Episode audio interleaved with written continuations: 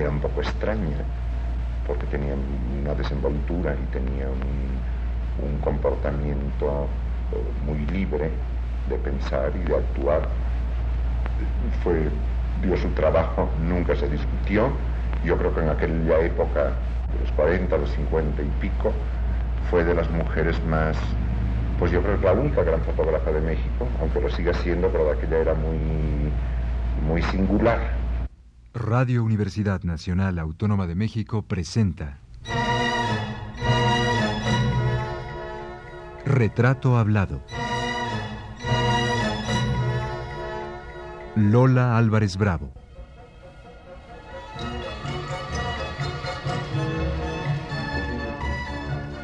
Un reportaje de Elvira García.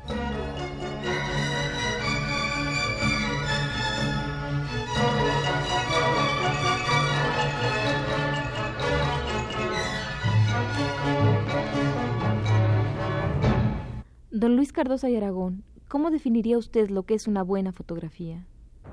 Un buen retrato fotográfico son los que hace Lola Álvarez Bravo, de, la, de quien tengo tres o cuatro admirables. También tengo uno de Manuel, que expuso hace poco en Arbil. Tengo unos que estimo mucho de la señora Jampolska y de Rogelio Cuellar. Un buen retrato fotográfico, en primer término, tiene que ser una excelente fotografía. Además, llegará como ganancia pura después si es una buena fotografía. El parecido inmediato. Lo mediato, más o menos distante, no es para determinar una identidad de apariencia exterior, sino la de una realidad que vive en lo recóndito del modelo. Los límites del artista no son los de la cámara. La cámara deja de ser obstáculo. El artista no se halla al servicio de la cámara. Esta obedece a la voz del amo. Tal primacía y tal potestad son capitales.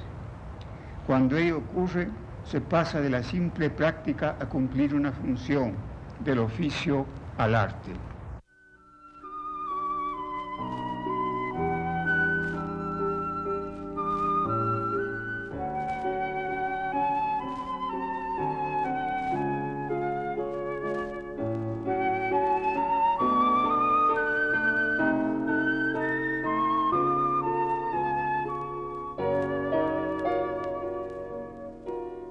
Pero el cine y la fotografía son primos hermanos, ha dicho Lola. Y sin poder evadir la parentela, la artista es tentada irremediablemente por el cine, lanzándose a la aventura de filmar en 35 milímetros uno de los murales de Rivera que más conoce, puesto que fue el que siguió paso a paso. Chapingo. El minucioso trabajo de tomar detalle por detalle se termina en un par de años y se edita con música de Rafael Elizondo y textos de Carlos Pellicer. Esta película se hizo años después de la muerte de Diego. ¿Cómo nace en usted la inquietud por el cine? ¿Es paralela a la fotografía? Pues, uh,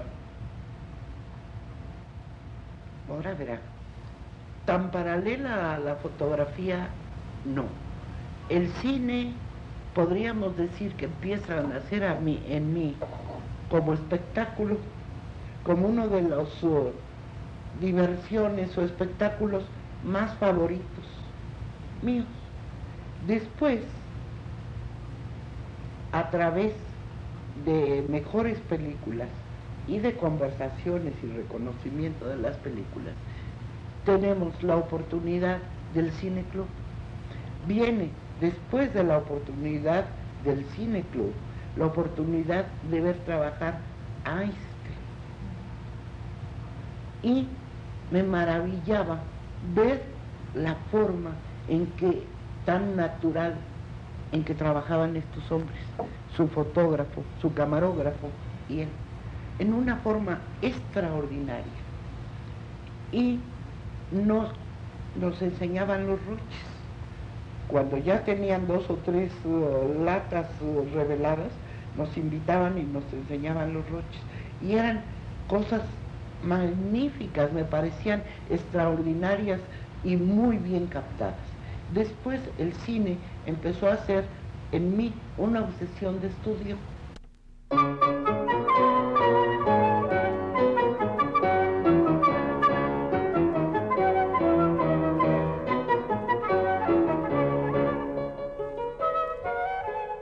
Mucho antes de la película Chapingo, y motivada en gran parte por la admiración que siente hacia Frida, Lola tiene la idea de filmar una cinta en la que Frida, quien pasaba una época de cierta estabilidad física, fuese la actriz y protagonista. Por desgracia, solo llegaron a filmarse algunos ensayos que se extraviaron hace unos años en manos de alguien que los pidió prestados y jamás los devolvió a la autora. Rodar la película tal como la imaginaba Lola resultaba ya imposible. Frida se agrava cada día y muere más tarde, después de soportar el suplicio de la colocación de un último cruce metálico. La admiración que Lola siente por la Calo la hace revivir y llorar al traer a su memoria el terrible accidente que marca a Frida para el resto de su vida. Ella salía de la preparatoria y tenía en la preparatoria un novio a quien ella quiso mucho toda la vida. Y le dijo, vamos a Coyoacán, nos vamos a juntar ahí para comer. Este señor, este muchacho, dijo que no podía ir. Y empezó a caminar por, por un rumbo distinto creyendo que Frida con otras personas tomarían el camión a Coyoacán por el Zócalo. Y él siguió de la preparatoria hacia el Zócalo a donde tenía que ir. De repente empezó una llovizna muy tenue, muy finita, y, el y pasó el camión donde iba Frida y vio a, a su novio esperando que pasara el camión. Y le dice, Alex, súbete, súbete, ándale, súbete. Se subió, ya no tuvo remedio, se subió caminó una cuadra el camión y con eh, ese lodito resbaloso que se hace cuando empieza la lluvia, empezó suavemente a patinar el camión, pero muy suavemente. Entonces la gente que iba ahí no se alarmó ni nada. Y de repente fue más rápidamente el camión y se estrelló contra un tren. Entonces fue el desastre casi todos quedaron heridos. En el camión iba un pintor de esos de letreritos y brocha gorda que llevaba una bolsita de polvo de oro en la mano y unas brochas. Una vez que empezaron ya los que no estaban heridos a darse cuenta qué había pasado, vieron que Frida se le había desgarrado parte de la ropa y tenía el tubo donde se agarraban antes de esos cañoncitos, enterrado en el vientre hasta atrás, hasta la espina. Alguien se acercó a ella, le puso la rodilla y le jaló el tubo, que claro estaba con ganchos y rebabas, todo, y la desgarró por dentro. Pero había quedado ella toda bañada en sangre y polvo de oro.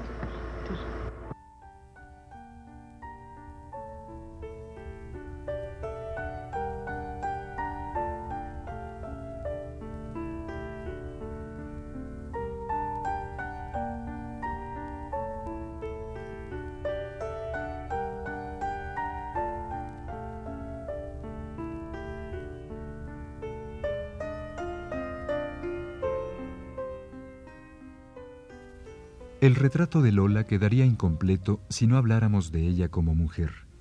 Esa mujer elegante, coqueta, codiciable, llamativa, de hablar fuerte y claro, cuya presencia era imprescindible en las reuniones, a las que muchas personas, hombres sobre todo, iban solo para admirar sus hombros descubiertos, su cuerpo perfectamente bien formado y su vestir seductor y atrevido.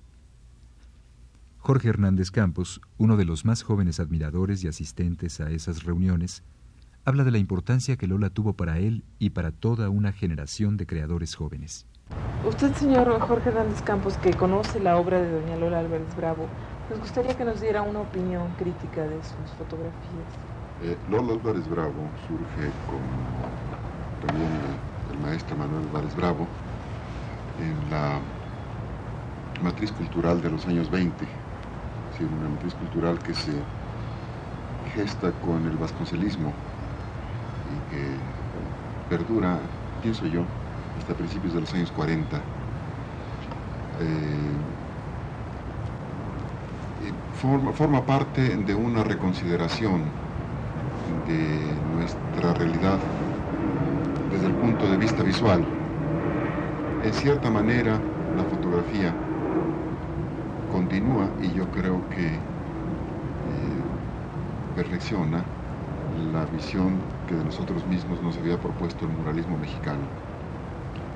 Eh, Álvarez Bravo surge en ese momento bajo el impulso de Edward Weston y Tina Modotti y continúa por su propia cuenta y riesgo haciendo una proposición poética y amorosa del México en que vivimos.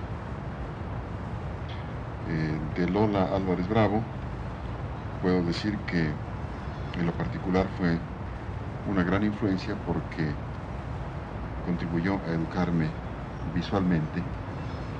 Después esta educación visual se ha transmitido, o se ha convertido, mejor dicho, se ha tramutado en una, ¿cómo diríamos?, en una reconsideración racional de lo que es el país. Esto incluso para mí, ahora que lo digo, resulta sorprendente porque la vena de Lola Álvarez Bravo es más bien poética y yo diría un poco más allá y un poco más acá de la racionalidad. Pero esas, raíces afectivas de alguna manera han eh, propiciado en las gentes de mi generación una necesidad de, de pensar y de adherirnos a la realidad mexicana. Todo lo que he hecho que yo creo que eso que he hecho de alguna manera motiva el que usted o que Radio Universidad me interrogó sobre Lola Álvarez Bravo, arranca pues de una serie de circunstancias culturales donde Lola Álvarez Bravo tiene una participación muy importante.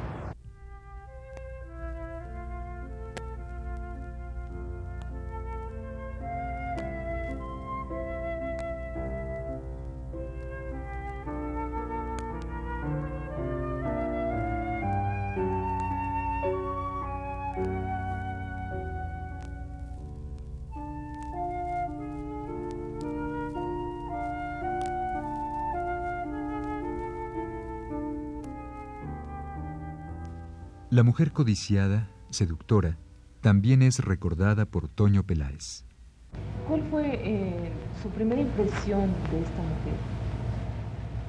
Fue de una mujer mm, curtida por el trabajo, joven, con una amabilidad que ocultaba un fondo tal vez un poco austero eh, observadora de la gente, eh, por lo tanto con una opinión de los seres humanos muy cortante a favor o en contra. ¿Quién de los intelectuales de esa época podrían intentar reconstruir su ambiente sin mencionar siquiera de paso a doña Lola? Señor Octavio Paz, para usted, ¿quién es Lola Álvarez Bravo? Me parece una personalidad, la palabra personalidad quizá no sea la más exacta, lo mejor es decir una persona, un ser humano, eh, de gran relieve en la vida de México, sobre todo en el periodo que va de la década de los 30, de, los 30 hasta nuestros días. Fue eh, Lola es un artista, un artista de gran mérito, de indudable talento, un ojo y una sensibilidad pero también es un testigo de nuestra época, de uno de esos, de esos, sobre todo de este momento de México en que México empieza a hacerse. Es decir, en el momento en que la generación de los contemporáneos eh, llega a la madurez y en la que mi generación empieza a escribir. A este periodo de la historia de la literatura y del arte de México pertenece Lola y ella ha sido, por una parte, un testigo de esta época y por la otra, una expresión también de este tiempo.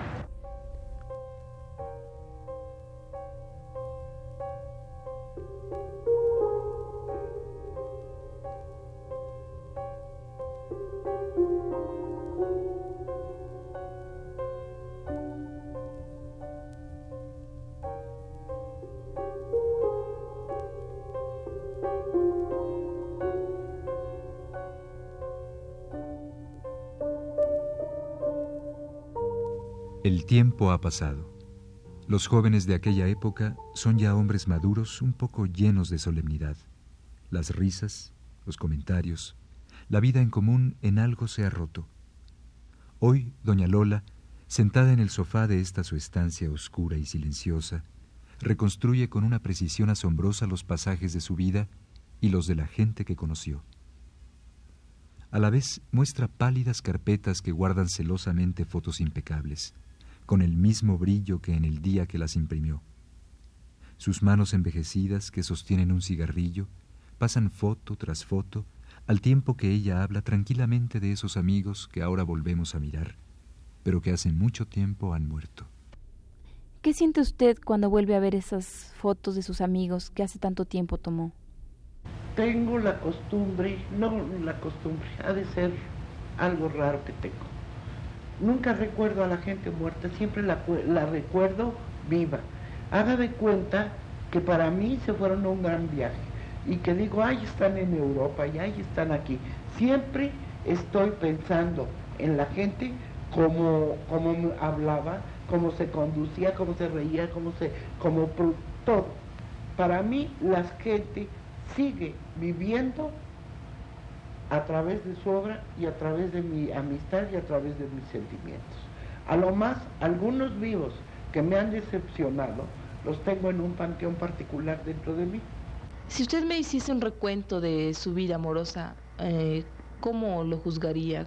¿Qué me diría usted? Pues lo único que, que podría yo hacer era resumirle que no se puede catalogar ni sintetizar el amor. Tiene muchas facetas, tiene muchos móviles y también creo que es una cosa a la que el ser humano no se puede evadir ni puede sustraerse. Dentro de esas facetas de amor fuera de las que no puede uno vivir se puede vivir con ellas, conocerlas, respetándose a sí mismo y haciendo, por ejemplo, en mi caso, a través de todas ellas, haber hecho que respetaran a Manuel Álvarez Bravo por haber sido mi marido y haber sido el padre de mi hijo. Entonces siempre pedí y tuve un gran respeto para él para ambos, para el padre y para el hijo. ¿Juzga que fue satisfactoria su vida, su conocimiento amoroso después de que usted terminó con don Manuel Álvarez Bravo? Pues eh, en cierto modo sí, porque fue una cosa romántica, más bien de dar y de ayudar que de tener ventajas, digamos, sexuales o ventajas materiales. He llegado a un recuento en que no me da vergüenza decir que mi recorrido, aunque decir recorrido se pueden imaginar quién sabe cuántos horrores, pero que fue limpio, limpio y respetándome mucho.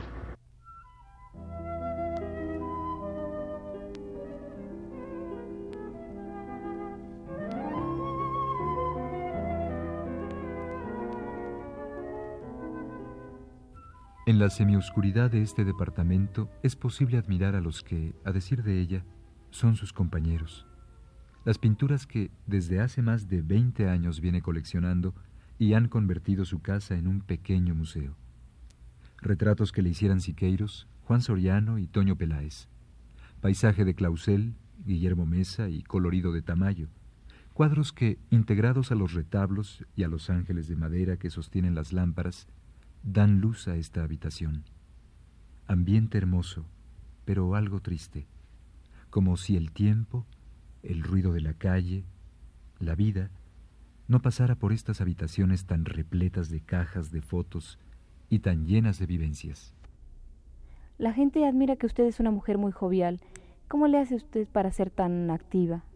Pues eh, es una cosa con la que yo sufro de repente porque siento que hay una falta de coordinación dentro de mí misma. Mientras físicamente me, envejezco, esa es la palabra, ¿verdad? Interiormente no, yo estoy interiormente apasionada por los problemas de, actuales. En este momento, ¿qué etapa juzga usted que está viviendo? Pues yo creo que ya espero que sea la última y es la continuidad o el resumen de las que he tenido. Es cuando se empieza una obra, se llega al final y hay un momento en que hay que firmarla y decir, ya acabé. Pero eso, digamos, en cuanto a las etapas de mi vida. Ahora, en cuanto a mi vida, creo que ha cambiado, se ha modificado, pero no la he dado por liquidada, porque sería absurdo que yo misma me diera por terminada. Yo creo que uno debe de, luchar y de vivir y ser útil hasta el último momento. si uno está con vida física y se mata o se nulifica, entonces ya la vida física no vale nada. Retrato hablado. Lola Álvarez Bravo.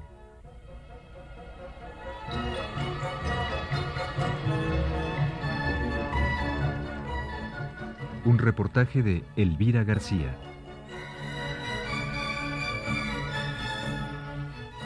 Para este programa se consultó el libro Frida Kahlo, escrito por Raquel Tibol. Realización técnica Manuel Garro en la voz de Enrique Velasco.